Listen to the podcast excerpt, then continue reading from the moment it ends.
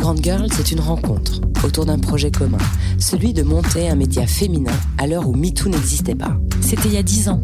Jamais leur langue dans leur poche, les Grandes Girls aiment l'ouvrir et faire du bruit. Parce que non, ce n'est pas grave de faire du bruit, même quand on est une femme, et ça devient nécessaire quand on veut porter des messages. On assume, on assume tout. Les Grandes Girls, c'est un podcast féministe, impulsé par une envie commune, celle d'éveiller les consciences, d'inspirer, de contagionner et d'impacter le monde positivement. Et tout ça sans se prendre au sérieux.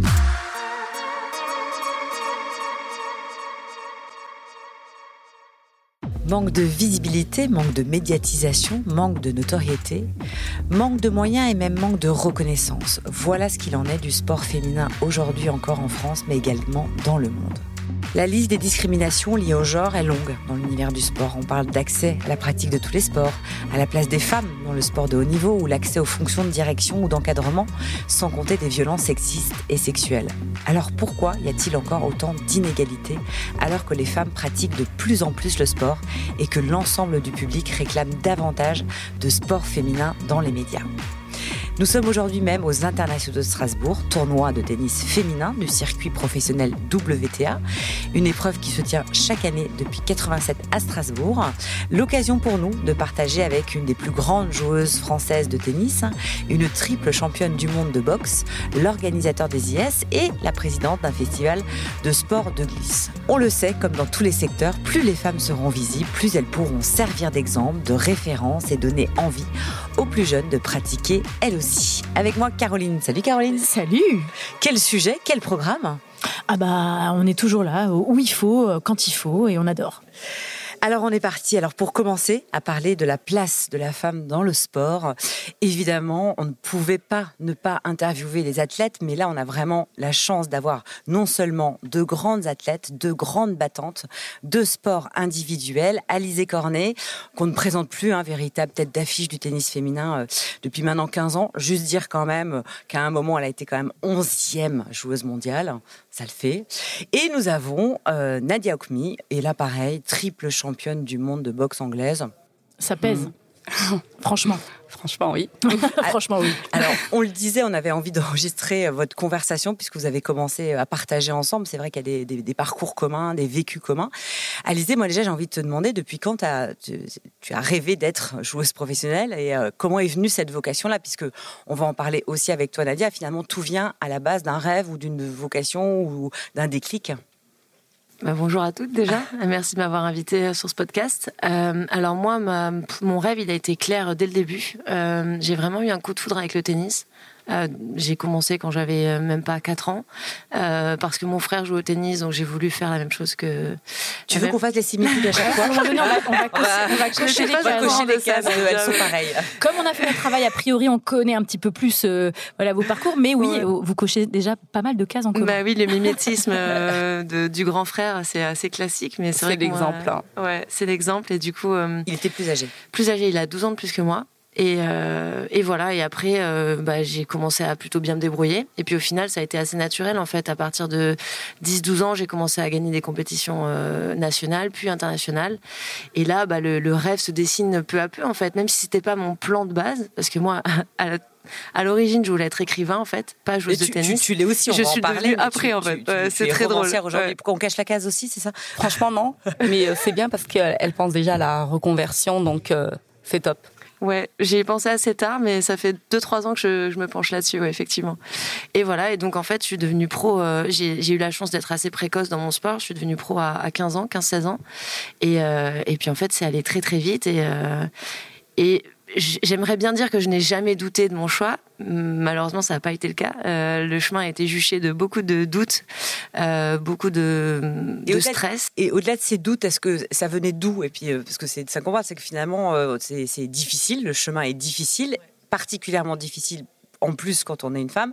Donc, si tu devais nommer ces embûches euh, Moi, je pense que ça a été euh, les attentes euh, que je pensais qu'on avait de moi, les attentes déjà que je me mettais de moi-même et les attentes que je pensais recevoir de la part du public, de la part de mes proches. en fait, ça, ça a été vraiment une grande source d'anxiété de toujours vouloir être à la hauteur et de ne jamais avoir la sensation de l'être en fait. Euh, maintenant, je me suis complètement détachée de tout ça à 33 ans, donc ça fait du bien. Je joue enfin pour moi. Mais quand j'étais jeune, ça a vraiment été euh, quelque chose qui m'a un petit peu gâché le plaisir. La pression. La pression, tout simplement. Ouais.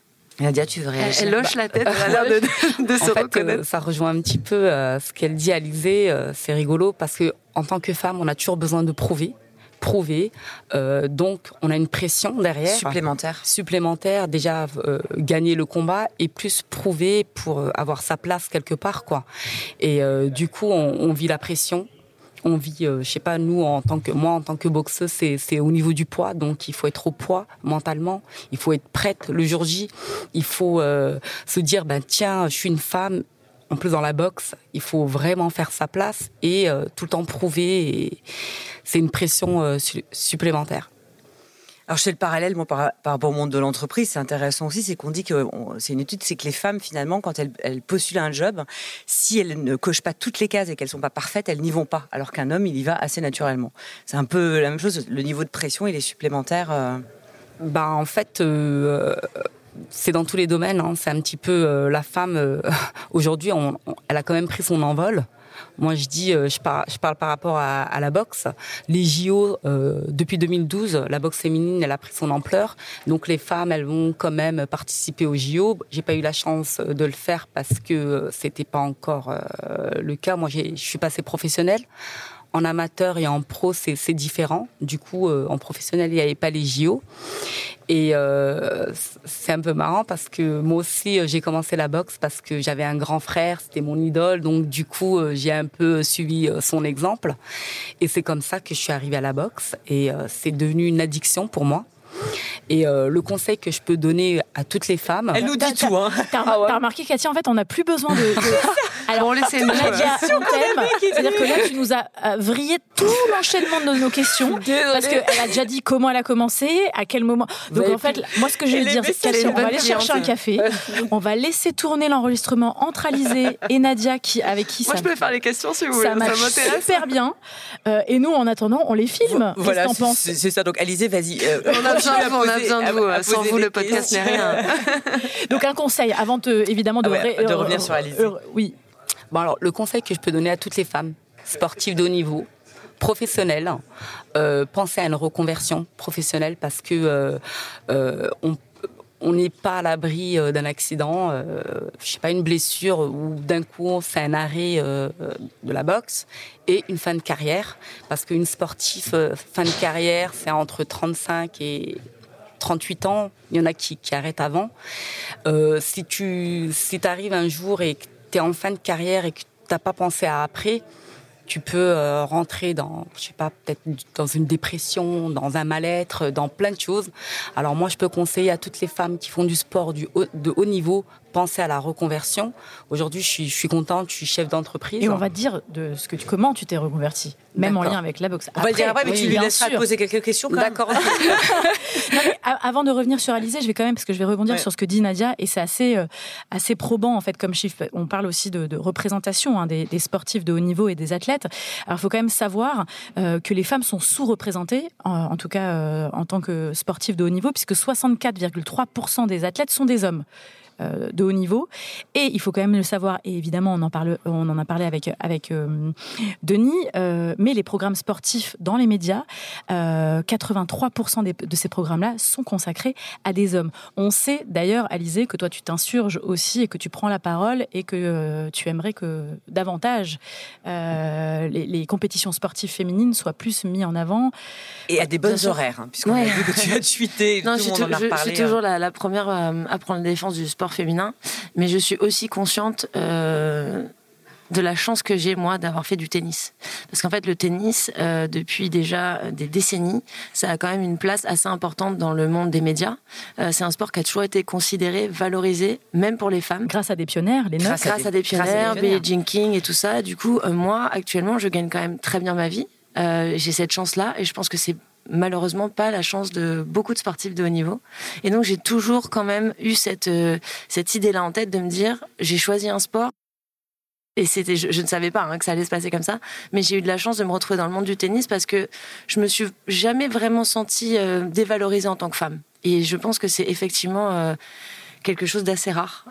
Donc on peut toujours faire mieux, évidemment, mais quand même, dans, dans mon monde en tout cas, je me sens presque légal de mon collègue masculin. Mais j'ai dit presque, Parce qu'il y a eu derrière toi euh, des avancées énormes et que depuis euh, que, euh, que le tennis est, devenu un sport professionnel, et eh bien, il y a eu des avancées énormes et notamment Billie Jean King dont on a parlé. il y a eu des femmes, évidemment. Et puis mm. aussi des, des, actions fortes, c'est-à-dire la parité en termes de récompenses et de primes à Roland Garros depuis 2007, qui fait que quand même on reconnaît que bah, on, les, les, femmes et, et, les hommes sur un cours ont le le droit de, euh, remporter et gagner la même chose. Oui, il y a eu des actes symboliques en termes de prize money dans le tennis et pas que en fait. Donc euh, c'est vrai que moi, je vois l'évolution. Ça fait quand même euh, presque 16 ans, 17 ans. que je suis professionnelle et je vois quand même l'évolution entre 2005 où j'ai commencé ma carrière et 2023.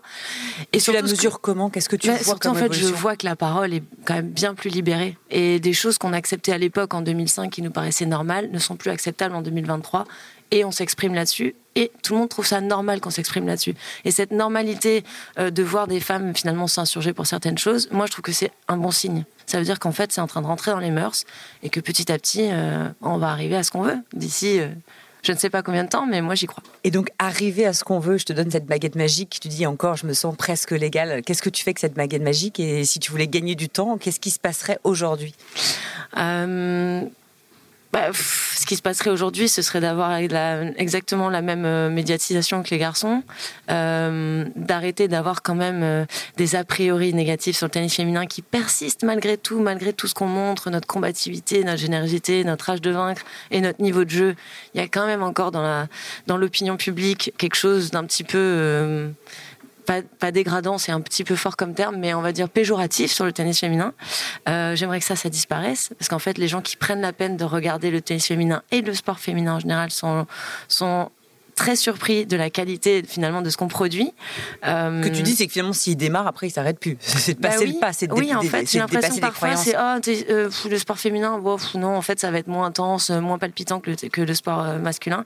Et en fait, c'est pas du tout le cas. Et moi, maintenant, je suis ravie quand je vois mon père euh, hurler devant du rugby féminin le dimanche après-midi. Je me dis, mais ça y est, en fait, on est en train de bouger les consciences. Ton père, en plus. Hein. Mon père, que j'embrasse très fort. Est-ce que je peux me permettre de citer quand même Billie Jean King, qui est quand même la figure, la légende féministe qui a fait avancer euh, le tennis euh, dans le paysage euh, planétaire, hein, avec, on se rappelle de cette bataille des sexes qu'elle a fait avec son, homologue homme, où elle a éclaté en 3-7. Hein, donc, on peut quand même dire que waouh. Alors, je vais citer cette phrase qui dit quand elle, elle, essayait de faire avancer, notamment avec Original Nine, elle a dit Je veux que les femmes aient le gâteau, le glaçage, la cerise sur le gâteau, et pas seulement les miettes. Ah bah, à l'époque, ça, devait être quand même. Euh, elles avaient que les miettes. Bah, exactement. Moi, j'ai pas du tout la sensation d'avoir les miettes de mon sport. Mais c'est grâce à elle. Parce que justement, elle a été là à se battre, je pense, contre des consciences machistes euh, à l'époque très très fortes. On parle de ça, c'était il y a au moins 50 ans quand même. Hein. Oui, oui, parce que la euh, WTA a fait ses 50 bah, ans. donc c'est à l'issue de, ces actions que la WTA. Et ben moi, j'ai envie de dire merci Billie Jean King. Voilà, parce que c'est grâce à elle qu'on en est là. Et merci toutes les Et c'est pour ça que tu dis, tu dis particulièrement le tennis. Maintenant, si on, si on allait justement sur un autre sport qui est la boxe, bah, la boxe, c'est pas la même chose. C'est pas la même chose du tout. Bah non, euh, elle, parle de, de la dame qui était pionnière. Moi aujourd'hui, c'est moi la pionnière de la boxe. Donc maintenant, ouais. À toi de. Euh, c'est moi qui a un peu. Euh, on est à trois boxeuses en France où on a un peu rentré. ouais. Euh, vraiment dire voilà, il y a de la boxe féminine. Donc, euh, je suis une des femmes qui est pionnière de la boxe féminine. Euh, et donc, qui a ouvert la voie et des vocations. Est-ce que du coup, tu as, des, gamines qui, qui, se sont mises, enfin des, gamines, ou en tout cas des, jeunes femmes qui du coup ont été inspirées par ce parcours et qui Bien ont, sûr bah maintenant, euh, la boxe, elle a pris euh, son envol. Les filles, maintenant, elles gagnent mieux leur vie avec euh, de la boxe, même si ça reste un, un sport un petit peu restreint par rapport au tennis où elles galèrent, où il faut qu'elles qu'elles travaillent à côté. C'est complètement différent. on est encore en train de vraiment de on est encore au ralenti, mais j'espère vraiment que. Tu te rends compte quand même, dans, dans, 30 ans, il y aura peut-être des jeunes femmes comme moi qui te remercieront. Ouais bah, de, ce que tu fais, quoi. Franchement, j'espère.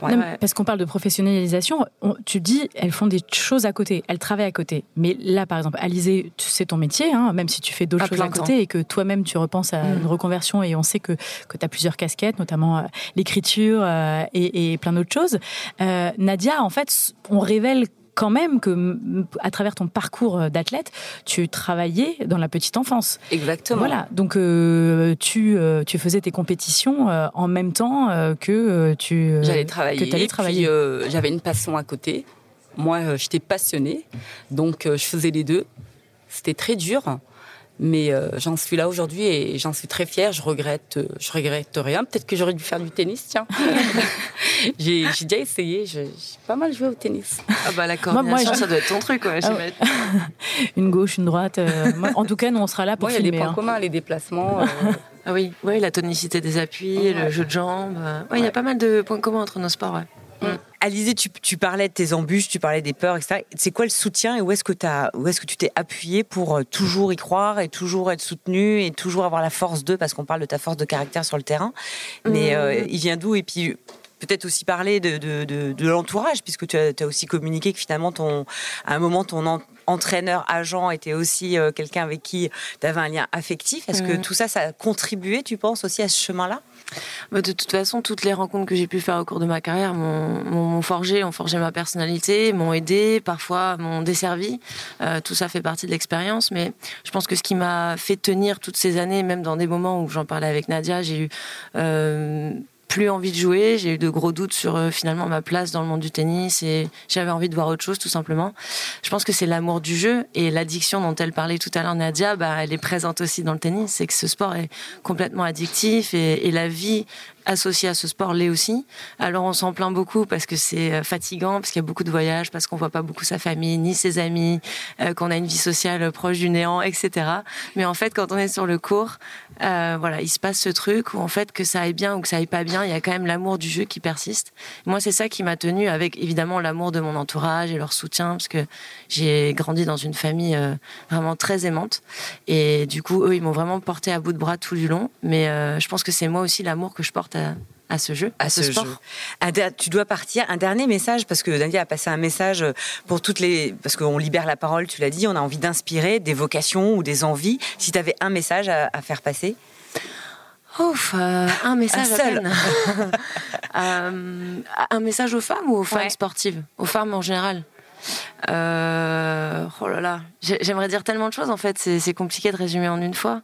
Mais je pense qu'à l'heure actuelle, il faut juste euh, être ce qu'on a envie d'être, en fait. Assumer ce qu'on est, euh, assumer euh, ce qu'on est mentalement, ce qu'on est physiquement, notre personnalité. Je pense qu'il n'y a plus besoin de rentrer dans un quelconque moule, en fait, de nos jours. On peut vraiment s'assumer tel qu'on est. Moi, c'est ce que je fais sur le terrain. On m'a dit que j'avais un mauvais caractère bah, j'assume. En fait, je suis très sympa en dehors, mais sur le, le message, c'est soyez vous. Sur le coup, j'ai un mauvais caractère, mais en fait, euh, parfois, on a besoin de ça pour avancer. On a besoin d'être vraiment soi-même jusqu'au bout de ses tripes, en fait. Je suis d'accord avec toi, Alizé. Hein. Voilà. Merci hein, t'es d'accord À fond, Alizé. On te libère. Les regards, on y va. Bah, merci à vous. C'était très agréable. Euh, de ce Bonne continuation, Nadia. Ah bah, merci. Toi aussi. Nadia, euh, tu, euh, on le redit, tu es euh, triple championne du monde. et depuis que tu ne pratiques plus sur un ring, enfin tu pratiques toujours sur un ring, mais on va dire dans le ring, dans ton lieu que tu as toi-même monté avec ton mari Mousse, ça s'appelle Madame Boxing. Alors déjà, le nom est très fort et on imagine bien que boxe et femme, ça fait pas forcément bon ménage, mais tu en es la preuve vivante. Ça fait très bon ménage. Ben voilà. Et c'est ton titre. c'est mon titre. Euh, s'appelle Madame Boxing. Quand on entend euh, Madame Boxing, on, se dit ah bah tiens c'est c'est la boxe que féminine, que pour les femmes. Mais euh, détrompez-vous, il y a beaucoup d'hommes. Ah oui. il y a même plus d'hommes que, que de femmes. Avec mon mari, euh, on a ouvert ça depuis trois ans. J'ai pensé à ma reconversion depuis euh, que, que j'étais sportive de haut niveau. Je me suis dit, tiens, après ma carrière, il faut que je fasse quelque chose de ma passion. Euh, quand on est passionné, on est addict. Quand on est joueur, euh, compétiteur. Et on, vit du challenge. On vit du, challenge. Et en fait, pour moi, Madame Boxing, c'est, c'est vraiment une ouverture pour la boxe féminine, pour les filles, les athlètes. Et un exemple pourquoi pas d'autres filles J'ouvre vraiment et sur le point, je me dis, les filles, n'hésitez pas. Pensez à votre reconversion professionnelle en tant qu'athlète de haut niveau, parce qu'une fois que c'est terminé, ben, euh, il faut penser à après. Aujourd'hui, du coup, tu appelles ça un cabinet de coaching?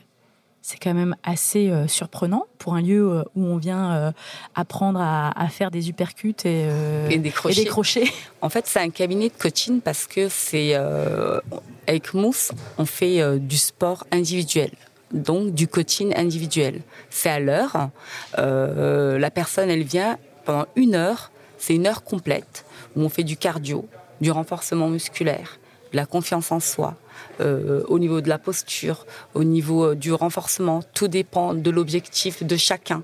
En fait, on, va se on, va se mettre, par exemple, euh, il y a une femme qui vient qui me dit, bah Nadia, euh, j'ai pas confiance en moi, je suis pas bien.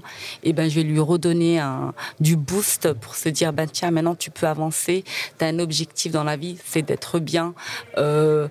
Donc euh, c'est l'esprit, euh, c'est accompagné euh, pour à la fois dans le dépassement de soi, mais aussi à être mieux dans sa tête, dans son corps. Et là, je me tourne vers vers Katia. Forcément, le coaching, ça te parle, et on, imagine bien que le sport peut faire partie de. de non, mais je t'ai vu ou, entendu sur une interview parler de, du, du, fait que la boxe est un, un sport non seulement très complet, mais très complet sur justement le lien. Et puis moi, je crois toujours que c'est un alignement, un tête, cœur, corps. Hein. Et donc avec la boxe, tu dois aussi et, dans la vie c'est ça. Donc finalement pouvoir utiliser euh, euh, la, enfin, la culture de ce sport pour se dépasser et pour travailler son mental, mais aussi euh, son cœur et son corps en, s'écoutant, en étant le truc, c'est un coaching global et donc ça. Voilà, c'est un coaching global en fait. On n'a pas besoin d'être des pros pour venir te voir faire de la boxe. C'est ouvert, à tout, ouvert à tout le monde. C'est ouvert à tout le monde pour tout type de tranche d'âge, pour tout public. Je confirme à mon fils de 15 ans est venu et adoré. Bon, on l'attend. Il est où? Il est où? Il est où? Mathis revient, on t'attend.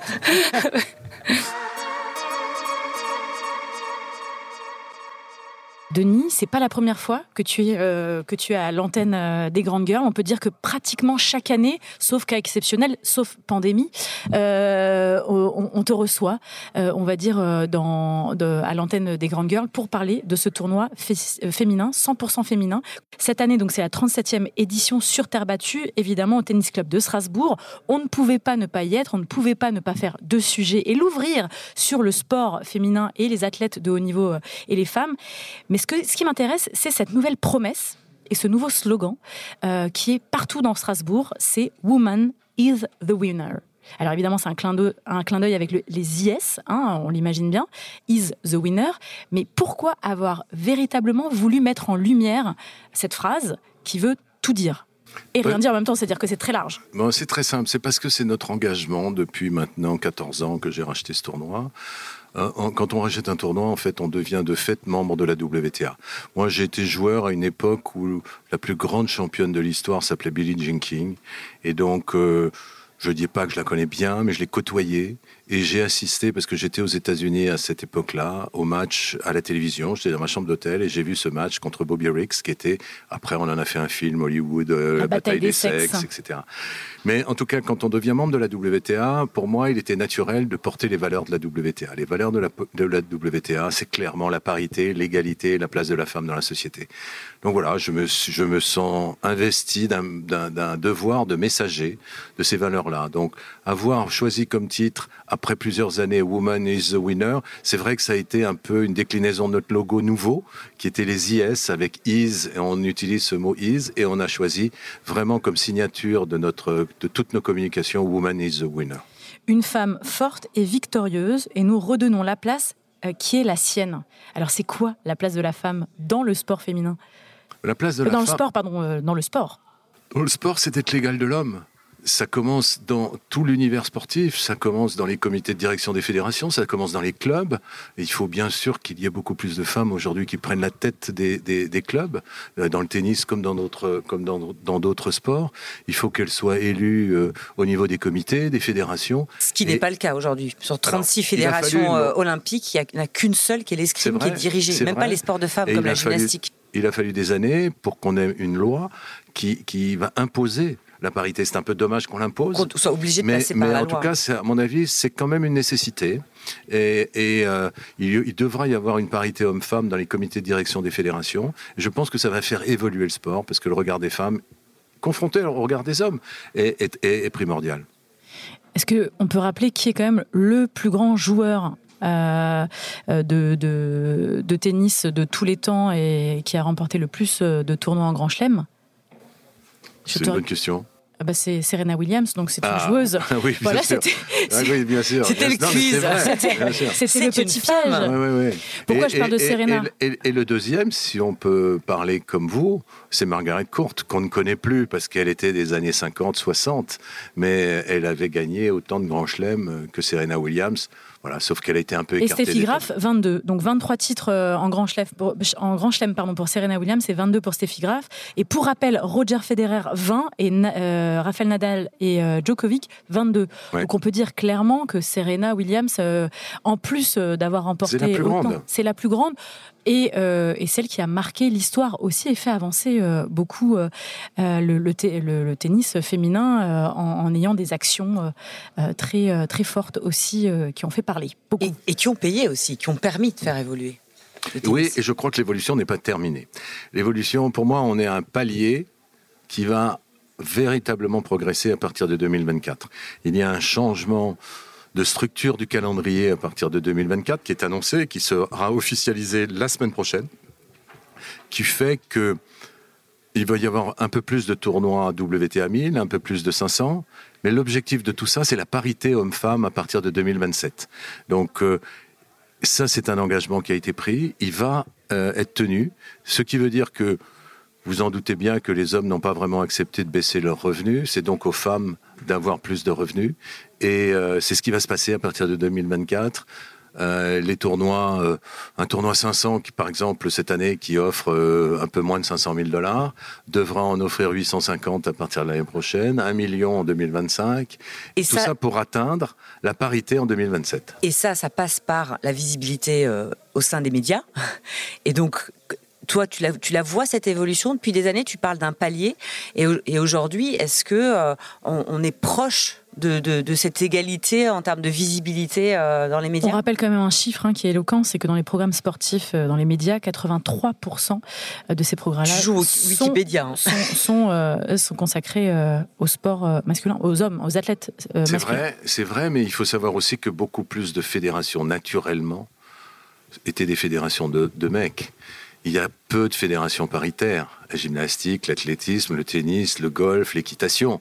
Mais sinon, on, ne découvre la féminisation du sport euh, dans le foot, dans le rugby, dans le, basket, ça, a été avant, et dans les autres grands sports d'équipe que depuis quelques années, parce qu'il y a une volonté politique aussi, euh, et, que tout ça est commence à se mettre vraiment en place. Et qui passe par les gens qui gouvernent aussi et les fédérations. On, citera euh, Brigitte Henriquez qui a pris la, présidence du CNOSF et qui, va, qui, se bat aussi pour ça. Et on voit bien que la tâche n'est pas facile. Non, mais, mais euh, elle est inéluctable. Je vais vous rappeler, j'ai l'impression d'être au Wikipédia. Oui, c'est ça, c'est plus début. Alors, un petit chiffre. Je vais quand même vous, vous, donner une petite info, au cas où vous ne le saviez pas. C'est qu'à l'époque de la Grèce antique, euh, les femmes étaient interdites de sport, mais aussi en tant que spectatrices. Ce qui est quand même hallucinant. Et elle participe euh, du coup aux Jeux Olympiques euh, depuis 1900. Et bien évidemment, pas dans tous les sports, puisque on le rappelle, dans la boxe, la boxe anglaise notamment, euh, a rejoint les Jeux Olympiques en 2012. 2012, ouais. Qui est quand, même, très, tard. Très très tard. C'est tard, hein Bien sûr que c'est très tard, mais on ne va pas refaire la machine du temps. Ne refaisons pas l'histoire. Donc aujourd'hui, ce qui est important, ce qui va arriver maintenant. Voilà. C'est ce palier. Mais Denis, est-ce que tu peux nous dire, toi qui as connu quand même euh, toutes ces années-là, ce que tu as vraiment vu évoluer? Vous voulez dire que je suis très âgé? oui, mais vous avez raison. Non, mais tu as une chance d'avoir beaucoup d'expérience, on va dire. et, que tu as pu voir toutes ces évolutions. Donc, euh, comment tu pour euh, raconte-nous les évolutions que toi, tu as pu observer. Je, je, le dis souvent, j'ai eu la chance de jouer comme professionnel dans les années 70. J'ai joué une douzaine d'années sur le circuit de 70 à 90, 82. Euh, Ce sont des années de transformation et de révolution dans le sport. Dans le tennis en premier, parce que c'est l'arrivée du professionnalisme, c'est l'arrivée des promoteurs, c'est l'arrivée des combats politiques et financiers et l'établissement de l'ATP, donc la défense des joueurs et la progression du circuit, la création du circuit. Trois ans plus tard, c'est la création de la WTA, Women's Tennis Association, créée par Billie Jean King. Et, donc, là aussi, on explique au monde entier que les femmes joueuses de tennis vont gagner de l'argent. Mais quelle horreur à ce moment-là C'est parce que tu étais au milieu des discussions, t'entendais ce qu'on disait. On disait mais que c'est pas possible. Euh, et voilà, et aujourd'hui, ben, voilà où on en est. Donc c'est formidable, les choses bougent. Et moi, j'ai vécu cette période-là. Donc ça m'a donné peut-être une sensibilité particulière. Et parce que toujours pro-féminin ou, finalement tu as évolué toi aussi Non, j'ai évolué beaucoup. Au, début, je suis avec mes copains des équipes de France de tennis. On regarde avec beaucoup de bienveillance les, les, les femmes jouer au tennis. Mais bon, on les prend pas vraiment au sérieux. On les prend pas totalement au sérieux. Et puis, avec, il faut bien se rendre compte de ce que c'est. Moi, je j'achète pas un tournoi féminin parce que je, parce que je, je suis pas convaincu que c'est l'avenir. Et je le fais il y, a, il y a 15, il y a 15 ou 16 ans. Et je suis, je suis persuadé du potentiel. Et 80% des Françaises souhaitent voir plus de sport féminin à la télévision. Des Françaises ou des Français? Des Français. Ça, c'est plutôt. Euh, Des hommes. Euh, mais merci en tout cas euh, pour, pour ton intervention. Merci de nous rappeler aussi que ce, ce, ce que sont les engagements de, de, ce tournoi. Vous avez d'ailleurs remporté le, le, prix de. Ce que j'allais dire. de la, manifestation engagée de l'année, l'année dernière. Et, et, ce qui contribue aussi à la visibilité de ce tournoi, puisque du coup, tu parles d'engagement, mais il y a un autre engagement qui est l'engagement environnemental qui permet aussi de rendre ce, cet événement déjà un, événement incontournable, mais en plus beaucoup plus visible dans, les médias. Dans ma première vie, j'étais joueur de tennis. Dans ma deuxième, j'étais communicant. J'avais une agence de communication par le sport. Et j'ai compris, avec un peu de temps, mais avec surtout un peu d'expérience, qu'un événement de sport, c'est avant tout un messager. Il a une capacité formidable de porter des messages. Le premier qui porte, c'est évidemment le sport qu'il organise. Mais il a une capacité aussi de porter d'autres messages qui sont beaucoup plus importants pour la société. Donc, quand j'ai eu la possibilité de racheter les internationaux de Strasbourg, c'était en 2009, euh, je savais que je n'organiserais plus un événement comme je le faisais auparavant. J'avais donc décidé de porter des valeurs qui me paraissaient importantes pour les collectivités, la collectivité. J'ai choisi d'être éco-responsable et de défendre la place de la femme dans la société et dans le sport en particulier. Merci pour ça. Merci beaucoup. Et bien sûr, notre, notre dernière invitée, euh, qu'on connaît pour le moins très bien.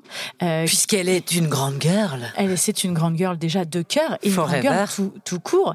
Et qui est depuis peu euh, à la tête d'un, festival et qui a pris, le, on va dire, la présidence d'un festival qui se dit plutôt masculin, mais de, moins, de moins en moins masculin quand même. Ah, de, moins en moins. Et, finalement, en fait, tu vois, quand j'entends, euh, j'ai suivi là, tous les échanges depuis le début. Je suis là euh, en silence à écouter et à m'imprégner de tout ce qui a été raconté. Et en fait, je me rends compte, et tu vois, j'ai observé là, finalement, euh, aux IS, il y a beaucoup de femmes dans les couloirs, il y a beaucoup de bénévoles femmes. et finalement, ça démarre par ça euh, le sport féminin, c'est aussi beaucoup de femmes euh, dans les coulisses euh, qui travaillent pour mettre en avant et, mettre en avant les sports en fait et à la gouvernance. Puisque du coup, donc on l'a pas nommé, mais on parle bien du NL Contest. Tout à fait. Donc dont tu es la présidente, qui est une compétition, c'est une compétition de BMX, roller, skate, trottinette. trottinette. alors il y a aussi du breakdance et maintenant plutôt je dirais de la danse hip-hop avec de la danse debout aussi avec des nouveaux formats et du streetball. Voilà. Et dont aussi euh, plusieurs compétitions qui sont entrées euh, aux Jeux Olympiques, euh, comme le BMX, le skate et le streetball et le breakdance aussi. Alors évidemment, on pourrait dire alors comment t'as fait pour être présidente? En fait, on est venu te demander. Et comment cette, comment comment alors on n'est pas venu me demander de nulle part genre, hé Annabelle, t'es sympa, tu voudrais pas être présidente du NL enfin, En tant que grande guerre, en tant que grande guerre, s'il te plaît. Ça n'est pas arrivé comme ça. Non, c'est beaucoup d'investissements depuis de nombreuses années. Euh, moi, j'ai démarré, démarré, par la danse hip-hop euh, il y, a, très longtemps. Euh, et, et, en fait, je suis venue danser au NL à plusieurs reprises. J'ai mes copains qui organisent le NL depuis de nombreuses années avec leur association Nouvelle Ligne. Et en fait, je me suis investie au fur et à mesure. Et en fait, je suis rentrée d'abord un peu aussi par mon métier, par la communication. Et en fait, au fur et à mesure des années, je me suis de plus en plus investie. Euh, jusqu'au moment où l'ancien euh, président euh, Nicolas Mougin, qui était là à la tête du NL depuis de nombreuses années, a dit moi j'ai besoin en fait de passer à autre chose et, voilà. Est-ce que tu voudrais pas me remplacer? Tu es toujours extrêmement investi et donc je me suis dit, ok, j'ai dit oui. Et puis après, ça a quand même été soumis au vote. C'est-à-dire, c'est pas on te passe euh, le flambeau et et salut. Et, euh, et puis, euh, bah, tous les membres de Nouvelle Ligne, donc l'association qui organise le NL Contest, ont voté pour, pour que je sois présidente. Et donc maintenant, c'est un autre rôle que je représente. Et donc, reprendre le flambeau en étant une femme, est-ce que déjà il y a des actes forts ou des choses que tu as envie de faire différemment ou que déjà on peut même te dire, te donner le feedback en disant ah ça change, ah il y a une nouvelle manière ou Alors, des choses perceptibles? Je, je suis pas sûre en fait qu'il y ait une nouvelle manière, mais c'était plus d'être dans la continuité et finalement en fait au fur et à mesure. Alors déjà quand j'étais dans l'association, euh, je militais par exemple pour que euh, le contest de Roller Woman qui était euh, tous les dimanches matins à 9h ou 11h, allez, non j'exagère 9h c'est plutôt 11h, mais à 11h il y a personne. Personne. et, et donc je ce serait bien quand même de le déplacer, euh, voilà, de le mettre pour que euh, ce soit plus vu et plus mis en avant. Donc ça, ça a été au fur et à mesure des années et complètement suivi par toute l'équipe, c'est-à-dire il n'y a jamais rien eu. Après, euh, ce qu'on a commencé à faire l'année dernière, c'est augmenter le prize money aussi pour avoir un prize money égal au mec en roller. Et euh, cette année, on rajoute euh, la trottinette en femme. Donc ça, c'est très chouette. Donc c'est aussi un travail avec Inès, qui est speaker et qui est nana de la trottinette depuis de nombreuses années, qui elle speak le contest et qui a un vivier de d'athlètes femmes et hommes d'ailleurs qu'elle fait venir au NL et qui qui euh, voilà euh, va aussi aider à organiser cette compète. Et l'année prochaine ou dans quelques années, on va voir. Ça dépend. On aimerait bien avoir du BMX aussi féminin. Et après, dans le skate, on est sur un truc très, on est sur du half pipe, donc c'est une grande rampe immense. Et donc là, en fait, difficile de faire une compète femme-homme. Et donc les femmes se mélangent. Et souvent les jeunes femmes, très jeunes. Donc on a déjà eu des athlètes qui avaient 12 euh, ans, euh, voilà, qui, euh, qui faisaient du skate halfpipe.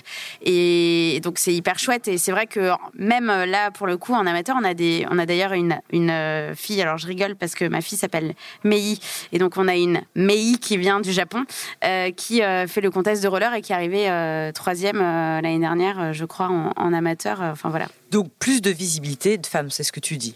Oui, alors en fait, nous, si tu veux, il y a aussi euh, vraiment quelque chose derrière tout ça, c'est qu'en fait, plus il y aura de femmes euh, au contest, plus il y aura de femmes qui pratiquent. Euh, Exactement. Et donc ça, c'est un vrai truc derrière. Vous l'impulsion des tournois et des trucs qui influencent. Et Exactement. Figure inspirante en fait. Figure inspirante, ouais. Plus tu en vois, plus tu vois c'est possible, plus tu, plus tu imagines et te dis que ça peut être pour toi.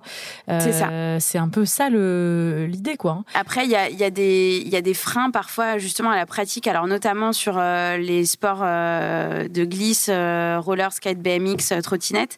C'est que les skateparks, notamment par exemple, je vous donne l'exemple de celui de Strasbourg, bah, les mecs ils changent en fait euh, là devant le skatepark, paf, j'en ai encore vu un ce matin, j'y étais. Bah, il enlève euh, son pantalon et puis il change. Une femme, non, elle a besoin euh, d'un vestiaire. Enfin voilà, c'est complètement différent et c'est vrai que ça c'est pour propulser encore plus loin ces sports au niveau féminin, il nous faut des infrastructures des fois qui le permettent. Quoi. Voilà. Alors on a envie de te laisser un peu le mot de la fin, puisque finalement, tu as assisté depuis le démarrage et tu le disais, ça a été assez inspirant. Tu as, entendu Denis, tu as, entendu Nadia, euh, Alizé. Euh, mm. euh, Qu'est-ce que ça t'a inspiré de ça? Qu'est-ce que tu as envie de nous dire pour euh, clôturer ce podcast? Eh bien, que finalement, je crois qu'il n'y a pas justement de femmes vs hommes dans le sport. Je crois qu'en fait, chacun doit foncer et doit continuer à travailler sur. enfin, c'est un peu ça. quand on dit, on voit le tennis, là, c'est aller beaucoup plus loin. Alors, il y a une femme à un moment donné qui a tapé du poing.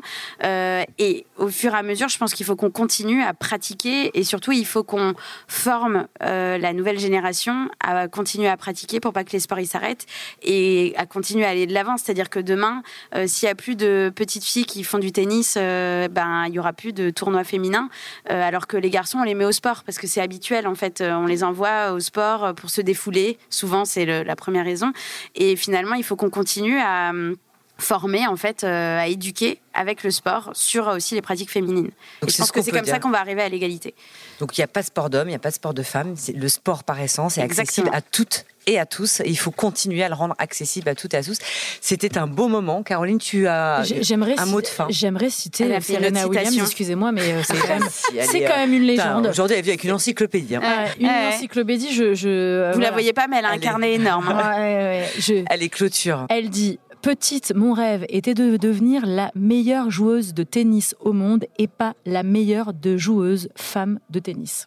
Oui, tout à fait. Et ça, c'est un vrai truc chez les enfants. Euh, eux, ils, ils, font pas la différence entre hommes et femmes quand ils sont petits. Et moi, je me souviens, d'ailleurs, j'ai fait du tennis, bah, je jouais avec que des garçons, parce qu'il y avait aucune fille. Mais j'ai finalement arrêté parce que il y avait que des garçons. Tu vois, c'est cette raison. Bon, on espère qu'en tous les cas, euh, ce podcast aura peut-être inspiré l'envie, ne serait-ce que de refaire du sport ou des rêves ou de pousser ses enfants euh, ou de partager euh, sur le sujet. Caroline, mot de la fin. Bisous. À bientôt. Bisous. Bisous. Ciao. Et merci.